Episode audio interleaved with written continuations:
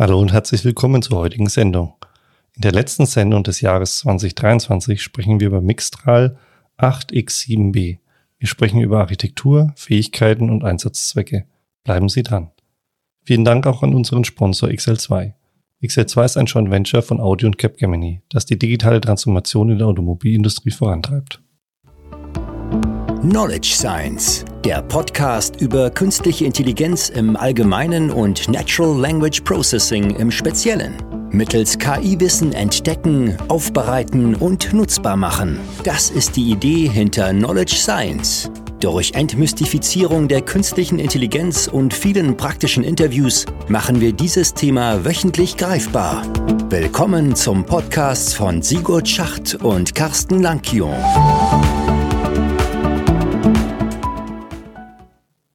Hallo Carsten. Hallo Sigurd, wie fühlt sich das an? Letzte Sequenz, Episode ja. im Jahr.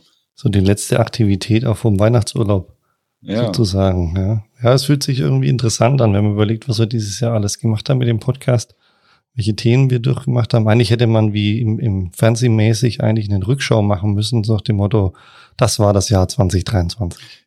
Ja, eigentlich schon, aber genau genommen hatten wir das ja vor ein paar Wochen, als wir unsere hundertste Folge hatten, oder? Ja, eben, eben deswegen. Das ja, ein bisschen blöd. Das wäre ein kurzer Rückblick gewesen. Ja. So, die hundertste Folge war die Rückschau. Ja, und ich denke, diesmal haben wir schon noch ein ganz spannendes Abschlussthema. Ähm, Mixtral, also mit X geschrieben. Ja. Also Mistral AI ist eine Firma aus Paris, die sich sozusagen vor, also eigentlich muss man sagen, ein Startup, ähm, das sich gegründet hat vor, ich denke mal, ungefähr einem Jahr gefühlt. Ähm, und das sind im Endeffekt die Gründer, es sind Mitarbeiter von Meta gewesen, waren verantwortlich für die, für den Aufbau von Lama und natürlich auch für die Inferenz von Lama.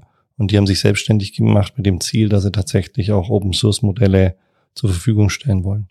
Und ich ja, finde. Das Tolle ist wirklich ja. mal, wir haben hier in Europa mal wieder einen, äh, einen Gegenspieler, der aktuell ja sehr erfolgreich ist. Ja, und ähm, es ist ja nicht der einzige Gegenspieler. Es gibt ja schon noch die ein oder andere Firma, aber ich würde sagen, das ist der Gegenspieler, der das größte Potenzial hat, zumindest in der Wahrnehmung. Ähm, auch von den Investoren sind die relativ schnell mit Geld überschüttet worden. Ähm, und das ist schon, schon sehr, sehr, sehr spannend. Was mir sehr gut an, an Mistral gefällt, ist, dass die den Grundgedanken des Open Source, also tatsächlich, also wie heißt es immer so schön, das ist das äh, wirkliche Open AI, dass es wirklich offen ist. Denen ihre Idee ist tatsächlich die Modelle, die sie machen, ähm, auch wirklich öffentlich zur Verfügung zu stellen und im Endeffekt dann auch ihre ähm, ja, ihre Gewichte mit zur Verfügung zu stellen, die Architekturen und auch zu erläutern, was dahinter steckt. Wie sie Geld verdienen werden, da bin ich noch gespannt. Ähm, so wie sich das so ein bisschen rauskristallisiert was man so hört und liest, ist ja, dass es so ein bisschen das Modell ist, dass man sagt, man betreut die ähm, Modelle, die man selber erstellt hat, macht im Endeffekt seine Inferenzseite, also wo ich über eine API da rankomme und betreut halt vor allem die Großfirmen das ist so ein bisschen das Geschäftsmodell, so das klassische Open Source. Man hat eigentlich die ja. Bibliothek. Die in, in dem Fall ja sogar, wird's ja oft nicht Open Source, sondern Open Weights genannt. Ja, das stimmt. Das stimmt. Weil, weil halt halt äh, die Frage ist ja, ob, ob alles wirklich offengelegt ist. In dem Fall die, die Trainingsdaten, das ist immer so ein, so ein, so ein Knackpunkt oft. Ähm, aber es ist ex extrem offen, das ist schön. Und ich, ich denke mal, wie, wie du sagst, das, das Schöne ist ja, es ist offen. Das heißt, man kann es sich runterladen, bis in einer gewissen Größe ja auch ähm, sagen wir, mit, mit eigenen Bordmitteln einen Teil betreiben und das, das als Service laufen zu lassen oder halt die extrem großen Modelle entsprechend anzubieten und da halt Geld zu verlangen, das ist ja äh, völlig in Ordnung. Ja. ja. man hat ja trotzdem die Möglichkeit, das, das zu nutzen und weiterzuarbeiten. Ja. Und die haben im Endeffekt so als ersten Wurf, das ist aber schon ein bisschen länger, das ist so vor, ich würde jetzt mal sagen, ich weiß es ehrlich gesagt nicht genau, drei Monaten oder so, haben die ihr erstes, ähm, die nennen das Technologieträgermodell Mistral 7b, also ein 7 Milliarden Parameter Modell rausgebracht ähm, das sie auch öffentlich gemacht haben und erklärt haben, was sie damit machen. Das hat ein paar äh, Spezialknacks, Knackpunkte oder Implementierungen, so ein paar Caging-Mechanismen in den Attention. Ähm, die Art und Weise, wie inferiert wird, ist ein bisschen anders. Ähm, aber es ist ein sehr potentes Modell. Ja, also mit den sieben Milliarden Parametern kann das locker mit den 13 oder 30 Milliarden Parameter Modellen mithalten und war dementsprechend natürlich dann auch für die Community ein großer, großer Wahrnehmung oder großer Aufschrei, dass im Endeffekt man gleich das erste Modell, das man rausbringt, gleich mit dieser, äh, muss ja fast sagen, Potenz eigentlich das hinbekommen hat. Ja. Und ähm, wir hatten es ja in den anderen, ein oder anderen Podcast letzte Woche oder ja, nicht ganz vorletzte Woche war ja die Neuro-Ips, ähm, also die wichtigste KI-Konferenz. Und in dem Rahmen hatten wir auch schon ein bisschen in einer Sendung drüber gesprochen, sind relativ viele Themen veröffentlicht worden und da haben sie sozusagen den nächsten Clou losgelassen. Ja. Und der ist? Ach, das soll ich jetzt erzählen. Jetzt wollte ja. ich dir so die Steilvorlage Wolltest du zuwerfen, dass ich ja, jetzt genau. Mixtral erwähnen soll? Genau, Mixtral. Ja, also es ist letztendlich äh, eine, eine moderne Form eines Mixture of Experts Modells. Ähm, mhm. Wobei man auch sagen muss, es ist eine, eine, eine Open, im, im Open Source äh, Geiste äh, Implementierung, weil die Idee kommt ja nicht direkt von, von äh, Mistral, sondern ist schon älter, äh, ich denke mal aus dem Jahr zwei, was, 2018 von, von Google-Mitarbeitern. Ja. Ähm, William Fedus, Barrett Soff und Noam äh, Shazier ähm, haben ja vor längerer Zeit schon ähm, da ein, ein Paper veröffentlicht, wo es darum geht, äh, den, den Mixture of Experts Gedanken in diese Netzwerkarchitekturen zu tragen. Ja, absolut. Man muss sogar fast sagen, es geht sogar ein Jahr vorher los. Ja. Ähm, oder wahrscheinlich sogar noch viel, viel länger. Da wirst du nachher sicher noch was dazu sagen. Ähm, wo auch der Chaser ähm, äh, et al. und hat ein paar andere sozusagen, auch der Jeffrey hinten war mit dabei, ein Paper gemacht haben, ähm, outrigorously large neural networks, the sparsely gated mixture of expert layer. Und diese Kombination, diese beiden Papers sind ja eigentlich so die Basis von dem neuen Modell. Genau genommen ist es noch so alt, dass sie ihre ersten Ansätze in der Form noch mit ähm, LSTMs gemacht haben und nicht mit Transformern. Ja, das ist krass, gell? Ähm, aber vielleicht noch mal ganz kurz, was ich nämlich noch, bevor wir in, die, in, in dieses Modell und die Architektur einsteigen, ähm, was ich ähm, interessant fand, war, weil das auch wieder so ein, ich weiß nicht, ob das so ein bisschen die Firmenkultur von Mistral ist, weil sie irgendwie alles ein bisschen anders machen. Ja, also erstens sind sie offen, zweitens geben sie die Modelle raus, also dann auch wirklich direkt ähm, und so weiter und relativ schnell. Ähm, sie sind wirklich offen, die Modelle. Das heißt also, die sind nicht irgendwie safe geguardet oder irgendwas, sondern du kannst mit den Modellen wirklich alles machen. Ob das jetzt gut oder schlecht ist, sei mal dahingestellt. Das Interessante ist aber gewesen, dass sie dieses Modell nicht über die Internetseite oder irgendwas bekannt gegeben haben, sondern sie haben einen sogenannten Magnetlink einfach über Twitter verteilt. Und das ist eigentlich ein Torrent, das heißt also eine, eine B2B-Sharing-Plattform ähm, oder ein Sharing-Netzwerk. Und darüber wurden die Gewichte verteilt, einfach so, über Sonntagnacht sozusagen. einfach raus und fertig. Und ähm, dann ist natürlich ein großer Rumor da und, und Gerüchteküche kocht hoch und das verteilt sich natürlich wahnsinnig schnell. Das sieht man, wie so ein Social ähm, ja, Thema dann auch sich ganz schnell verbreitet, weil das war dann natürlich in allen Tweets, in allen Themen war das dann irgendwie präsent und man wusste nicht genau, was ist das Modell, was macht das Modell ähm, und hat natürlich dafür gesorgt, dass jeder irgendwie hingeguckt hat. Ja, ja schon geschickt gemacht. Aufmerksamkeit war da. Ja, absolut. Ja. Und auch in einer gewissen Weise zu Recht, ja, weil man muss sagen, und das kann man vielleicht so als Ergebnis schon mal vorwegnehmen, das Modell ist sehr, sehr potent. Also das ist im Endeffekt, ähm, also es kann locker mit den, zumindest nach den gängigen Test-Cases, ähm, Evaluierungssätzen ähm, vorgehen, kann es locker mit dem ChatGPT 3.5 mithalten, ähm, aber das Ganze halt mit wesentlich weniger ähm, Parametern oder vermeintlich weniger Parametern, weil man es ja nicht genau weiß. Ähm, und dementsprechend natürlich auch sehr effizient, so dass du es auch wirklich in deinem ja, ich sag mal, privaten Bereich, wobei privat, nicht ganz richtig ist, aber zumindest in deinem ähm, ja, Firmen-On-Premise-Bereich auch wirklich super betreiben kannst mit einer relativ ko niedrigen Kostenblock. Ja. Ja, wobei man jetzt mal vielleicht unterscheiden muss zwischen der, der äh, Qualität dieses Ansatzes mit der Größe, das natürlich viel, viel kleiner ist und mehr kann. Wobei der Kern dahinter, mit den Switch-Transformern oder diese Mischung von den verschiedenen Schicht, Schichtanteilen ähm, schon vom Kerngedanken dafür da war, extrem große Modelle auch bauen zu können. Das heißt, die, die Anzahl der Gewichte am Ende schon, ne, bei der Parameter schon sehr groß ist, teilweise auch wie bei den ganz großen Modellen oder noch größer, dass aber nur Teile davon gleichzeitig genutzt werden und es deshalb eine gewisse Effizienz erreicht wird. Und ich glaube, das ist auch so ein bisschen das Spannende, weil man hat natürlich mit dem ersten Mistral-Modell gesehen, dass sie fähig sind, solche Modelle mit ähm, natürlich dem Orchestrieren der Open Source Themen sehr gut bauen können und die sehr effektiv bauen können. Jetzt haben wir gesehen, dass sie im Endeffekt ein, ein ähm, Mixture of Expert Modell bauen in einem gewissen Rahmen, ja, das auch sehr potent ist, auch mit relativ kleinen Basismodellen, also mit den sieben Milliarden Parameter Modellen. das ist schon das Spannende. Dann kann man sich ja vorstellen, die werden ja nicht auf der Dimension bleiben und sagen, wir bleiben bei sieben Milliarden, sondern man könnte sich schon gut vorstellen, dass die jetzt schon dran arbeiten oder auch vielleicht in Zukunft dran arbeiten werden, dass die natürlich dann auch ein Gegengewicht zur GPT-4 bauen können.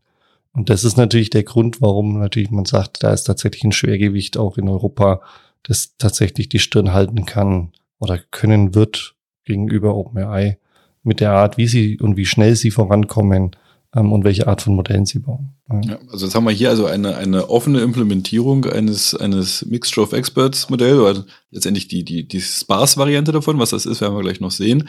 Ähm, es wurde ja schon auch oft diskutiert, dass das GPT-4 ja eigentlich auch sehr wahrscheinlich oder weiß ich nicht, ob es schon gesichert ist. Ähm, so, die tun sich aber ein bisschen ähm, ja. mysteriös in dem Bereich, dass es ja aber auch ähm, mehrere Modelle sind im Hintergrund. Also sehr wahrscheinlich ist es auch so ein Ansatz.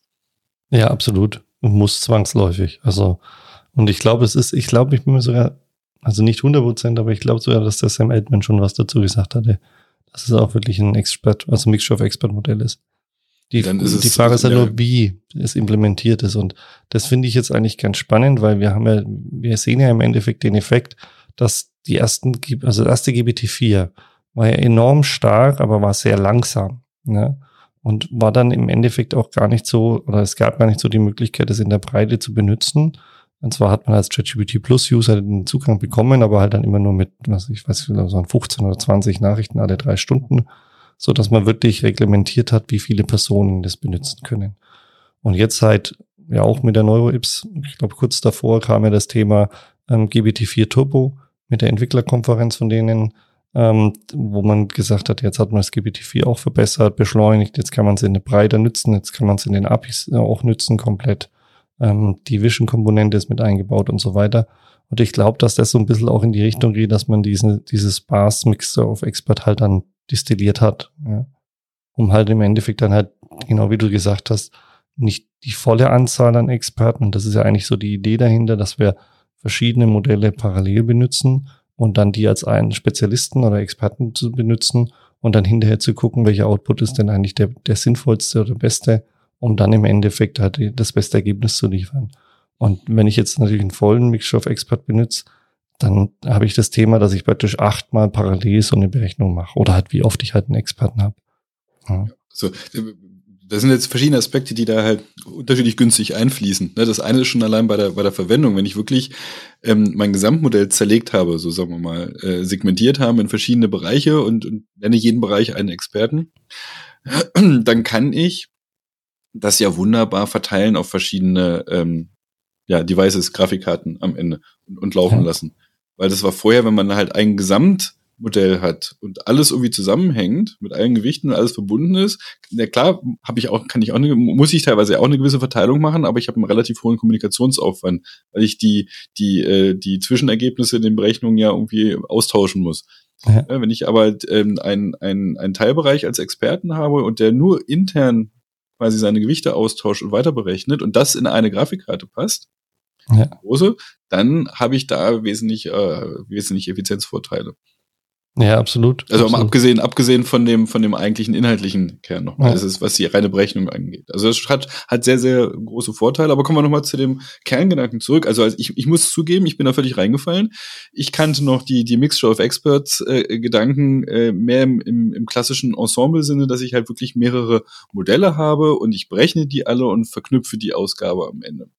Ja. So, dass die natürlich hier eher gleich, gleichartig sind, wie man es vielleicht noch so von, von Gaussian Mixture-Modellen kennt, dass ich halt, ne, verschiedene, ähm, Verteilungen da habe ich, die ich zusammenmische, aber, aber es fließen alle irgendwo ein, ne, mit gewissen Gewichten. Und das ist hier jetzt gerade anders. Und das drückt sich insbesondere durch das kleine, kleine Wort Sparse aus. Ne? Also es sind spärliche. Das heißt, es ähm, werden nur ein oder eine kleine Menge der, der Experten Netzwerke letztendlich äh, in die Rechnung hereingezogen. Äh, und die unterschiedlichen Paper haben da unterschiedliche Vorgehensweisen. Man hat erst gemeint, man bräuchte mindestens zwei oder ein paar mehr, damit man einen gewissen Kontrast noch untereinander hat, damit man davon lernen kann und gucken kann, was gut und besser und schlechter ist.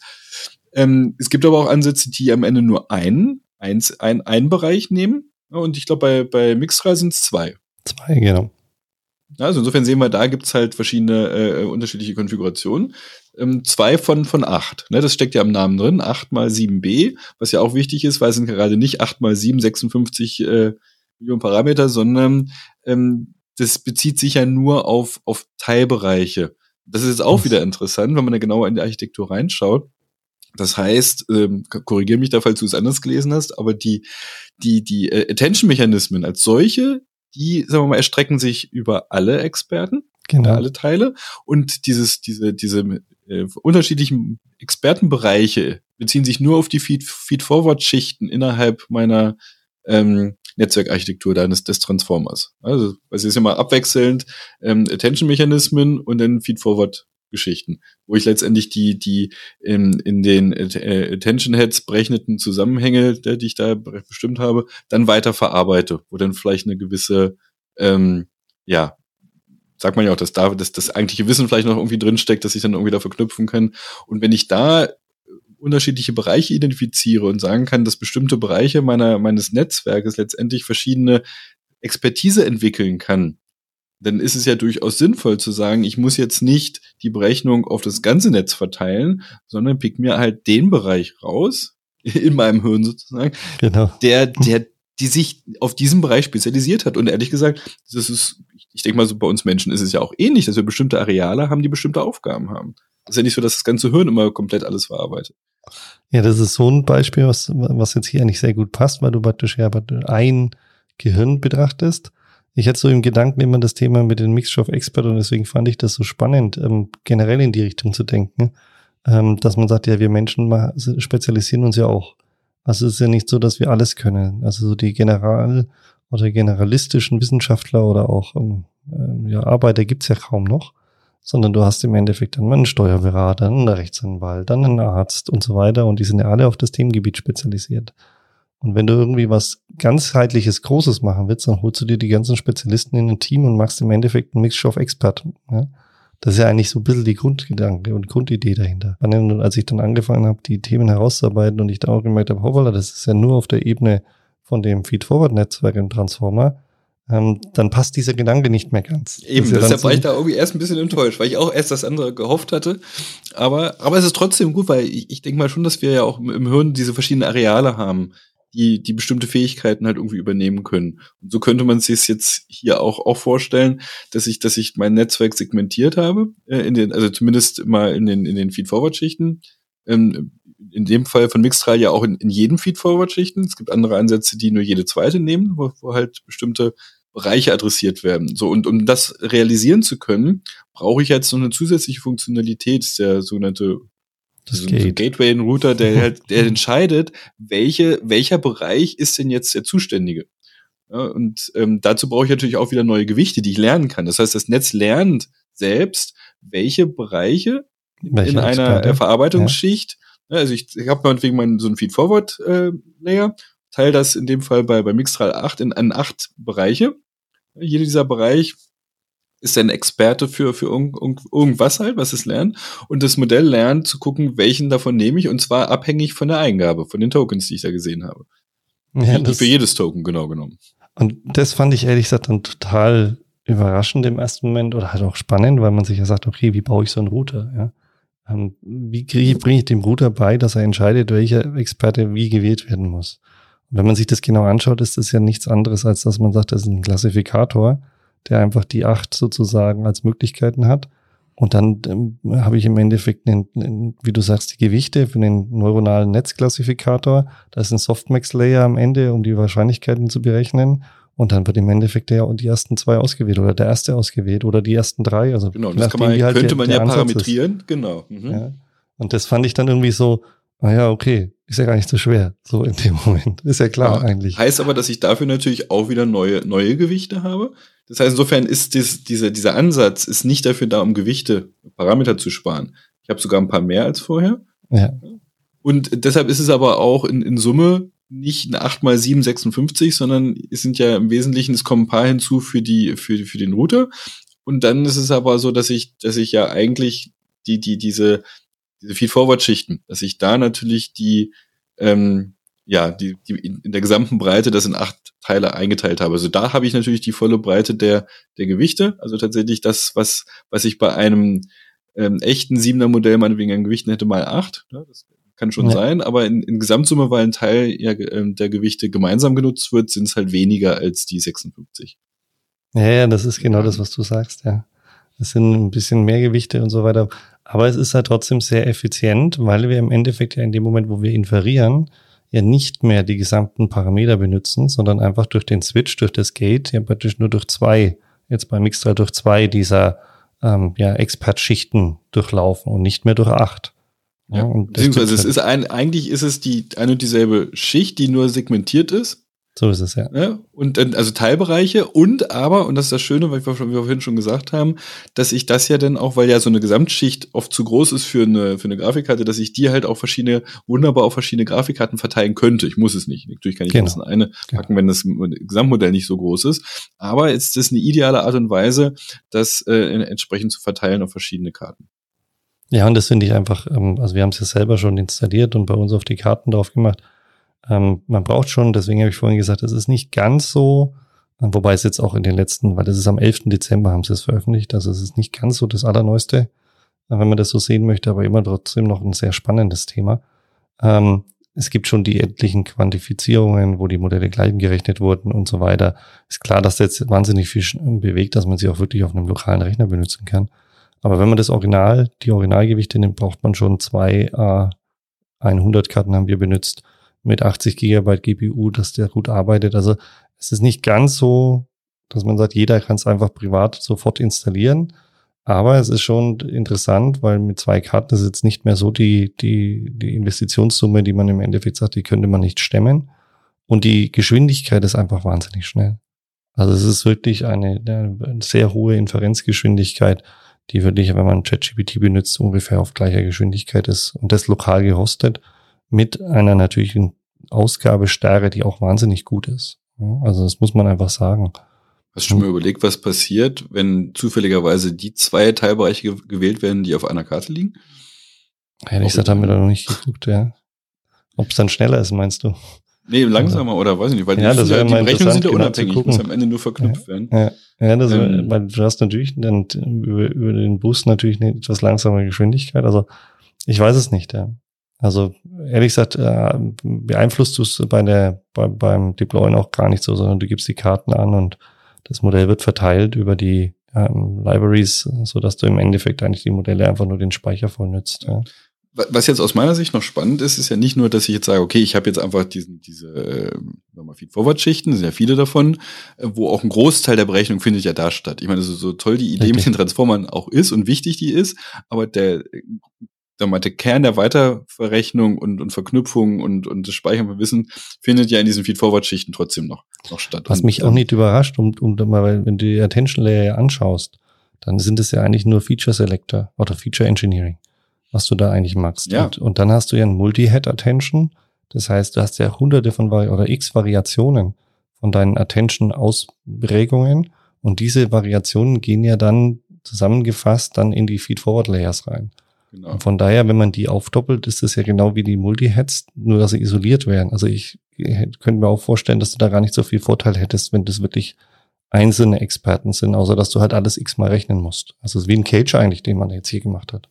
Also, was ich jetzt sagen wollte, das ist ja nicht nur, dass ich das jetzt bei der Verwendung einfach sage, okay, welchen nehme ich mal, sondern das bezieht sich ja auf alle Phasen, auch beim, beim Trainieren. Ja. Und ähm, das heißt erstens, dass natürlich dieser, dieser Router in dem Sinne ähm, trainierbar, differenzierbar ist und, und entsprechend damit eingeflossen wird, dass ich das optimiere, was ich zuweise. Da gibt es natürlich so verschiedene Feinheiten. Ich muss irgendwie verhindern, dass es immer derselbe Experte ist, der irgendwie den Zuschlag kriegt, dass ich das gleichmäßig verteilt. So ein Load Balancing nennen die das, dass ich halt auch verschiedene so mal, Erweiterungen meiner Loss-Funktionen habe, dass, dass ich dafür Sorge trage, dass sich das halbwegs gleichmäßig verteilt. Ne, sonst hätte ich am Ende einen so ja, genau, Mega-Experten und dann habe ich es so, als ob ich ein kleines Modell hätte. Ja, das, genau. das will ich natürlich auch nicht. Ähm, nein, aber es hat auch andere äh, Effekte, weil wenn ich, wenn sich bestimmte Bereiche auf, auf, auf äh, ja, eine gewisse Expertise entwickeln können, macht es es dem, dem Net Gesamtnetz auch leichter, bestimmte Sachen zu lernen, weil es halt nicht ähm, bestimmte ähm, ja, Aspekte, die es lernt, mit dem gesamten Netz lernen muss und ähm, dadurch andere Sachen vielleicht eher wieder vergisst. Also so ein Catastrophic Forgetting hat man ja so ein Prinzip halt oft, was halt kommen kann, wenn ich halt irgendwie neue Aspekte immer wieder drauf lerne. Ähm, das ist einfacher, diese, man könnte es jetzt fast so ein Separation of Concerns nennen. Also das, das äh, findet eine gewisse Aufteilung des, der Expertise statt. Und das, äh, ja, man verspricht sich dadurch oder hat auch beobachtet, dass es Vorteile hat beim, beim Lernen schon. Ja. In den unterschiedlichsten Phasen, sei es beim, beim Pre-Training schon ähm, oder beim Feintuning. Ja. Und wenn wir mal auch so ein bisschen die Ergebnisse anschauen, ich habe ein paar Kennzahlen mir nämlich notiert. Ähm, also die haben vor allem das Mixral 8X7B gegenüber dem Lalama 2 70B sozusagen ähm, verglichen und den GBT 3.5 Turbo. Und ähm, vor allem halt auf den Standard ähm, Evaluation Sets wie das MMLU oder die Hellaswag oder Vinogrand und so weiter. MMLU, da sind sie auf, also gleich auf, das Lama ähm, 2 hat 69,9 Prozent, GBT 3.5 70 Prozent und Mixtral 70,6 Prozent, also praktisch 0,6 besser. Hellaswag sind sie ähm, ein bisschen äh, besser als GBT 3.5. Da ist GBT 3.5 mit 85,5 Prozent und ähm, Mix 3 86,7.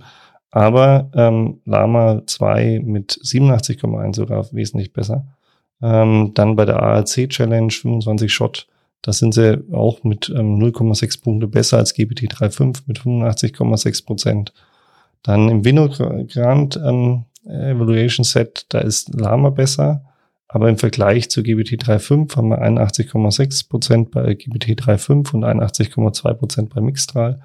Und ganz spannend fand ich eigentlich sozusagen MPPP ähm, Evaluation, was ja auch aufs Coding vor allem auch geht, ähm, wo wir im Endeffekt 52,2 52 Prozent bei GBT 3.5 hatten und 60,7 bei dem Mixstyle. Also da ist schon ein ordentlicher Sprung, wo er besser ist. Also man kann sagen, eigentlich in allen Evaluierungssets die halt so Standards sind, sind sie entweder nahezu gleich auf, also um 0,02 Punkte abweichend oder halt drüber, ja, als gegenüber dem GBT 3.5. Und das ist schon, und das merkt man auch, wenn man damit interagiert und damit arbeitet, es ist schon spannend, dass man da wirklich tatsächlich gute Qualität rauskriegt. Es ist fokussiert auf bestimmte Sprachen, also es sind fünf oder sechs Sprachen, die sozusagen eintrainiert sind ähm, oder mit denen man trainiert hat, ähm, so dass man jetzt nicht die unendliche Masse an Sprache hat und man, also wir haben zumindest festgestellt, dass es so ein bisschen auch in, in, in die englische Sprache tendiert. Ja, also man muss es ein bisschen steiler prompten, was dann ähm, das Deutsche angeht, aber es ist trotzdem äh, wahnsinnig gut einsetzbar für viele Themen, wo man vorher gesagt hat, ah, müssen wir doch auf ein OpenAI gehen. Ja. Ja. Was ich noch interessant fand, ist mir jetzt in dem, in dem Mixral-Ansatz, klar, da haben wir die zwei Experten. Aber es gibt ja auch diese ersten Paper von, von, von Google in dem Fall, ähm, die sich diese Idee ja letztendlich ähm, hatten mit, mit dem Sparse Mixture of Experts ähm, und die einfach die Anzahl der Experten erhöht haben. Ne, von, ja. von äh, ausgehend von einem, also ich quasi keine Einteilung habe, bis ähm, ich gehe beim Paper gehen sie bis 256 und beobachten eigentlich einen permanenten ähm, quasi Verbesserung, also oder beziehungsweise Verringerung der der der Losswerte. Ähm, zwar abnehmend, also es flacht langsam ab, aber es ist zumindest bis zu dem Punkt, wo sie es äh, ausprobiert haben, ähm, noch noch ähm, das Plateau noch nicht erreicht. Wo hm. sich halt irgendwann mal mal fragt, ja, was passiert denn, wenn ich wenn ich das ganze Netz so weit segmentiere, dass ich fast äh, äh, dass am Ende fast jeder ähm, jede, jede paar Neuronen am Ende einen eigenen Experten irgendwie darstellen. Also irgendwo würde ich ja erwarten, dass, dass irgendwann mal so ein, so ein Kipppunkt erreicht wird, wo es wieder schlechter wird, wo ich einfach nicht Aber haben die, haben die dann die ähm, Segmente gleich groß gelassen? Ich würde jetzt also, mal behaupten. Also im Endeffekt haben sie eigentlich die, die Anzahl der, der Neuronen erhöht, sozusagen, oder? Also der Gewicht. Ach so, ich, ah, das ist ein guter Punkt. Ja. Ich hätte jetzt gedacht, dass sie erst Gesamtnetz, das ist, das ist interessant, das müssen wir nochmal prüfen. Ja, weil das äh, hätte ich fast vermutet. Und dadurch ergibt sich ja so ein bisschen dieses Thema, dass man ja immer noch der Meinung ist, dass die, die äh, GBT oder generell die Transformernetze von, auch von ihrer Skalierungsgröße noch nicht am Ende sind. Nur die Frage ja. so, es halt wirtschaftlich ist, weil wir hatten ja 540 Milliarden Parametermodelle gesehen, die ja. also ein einziges Modell sind und so weiter aber das halt vom Betrieb halt dann einfach nicht mehr so wirtschaftlich ist. Ja. Das, das ist ein extrem guter Punkt, ob, ob, das, ob sie da einfach nur eine gegebene Architektur irgendwie weiter eingeteilt haben oder tatsächlich das größer wird. Weil im Kern, das ist ein bisschen, was bei diesem Paper ja mitschwingt oder bei dieser Serie von Papern, geht es ja darum, einfach massiv große Netze zu bauen und die beherrschbar okay. zu machen. Das ist eigentlich ja, ein bisschen genau. der Kern der, der Geschichte. Ja. Aber das ist ein, ist ein anderes Thema. Aber es ist ein spannendes Thema und das ist doch ein schönes Thema, mit dem wir uns jetzt sozusagen in den ähm, jetzt hätte ich mich fast selber hier lob verdienten Jahresurlaub, Weihnachtsurlaub verabschieden. Wir sind die nächsten zwei Wochen jetzt nicht mehr ähm, im Podcast und dann im Januar, in der zweiten Januarwoche starten wir wieder durch. Und das sind doch Themen, die wir im nächsten Jahr auch mal betrachten können, ja. Also ob ja, ähm, die Skalierung da größer wird, nicht größer wird, auch was man genau damit machen kann, dann werden wir sicher auch in den Ferien ein bisschen damit rumgespielt haben, mehr Details wissen. Ist sicher, glaube ich, auch ganz spannend. Ja. Von daher, vielen Dank fürs Zuhören, vielen Dank für die Treue in den gesamten 2023. Wir hoffen natürlich, dass Sie 2024 bei uns auch wieder mit dabei sind. Wir werden eine Live-Center im Februar haben. Vielleicht sind Sie dann auch vor Ort und, und ähm, sehen uns mal. Wenn wir aber auch im Januar noch mal was dazu sagen. Und wir wünschen einen guten Rutsch und einen guten Start ins neue Jahr. Da schließe ich mich an. Bis dahin. Ciao. Bis dahin. Ciao.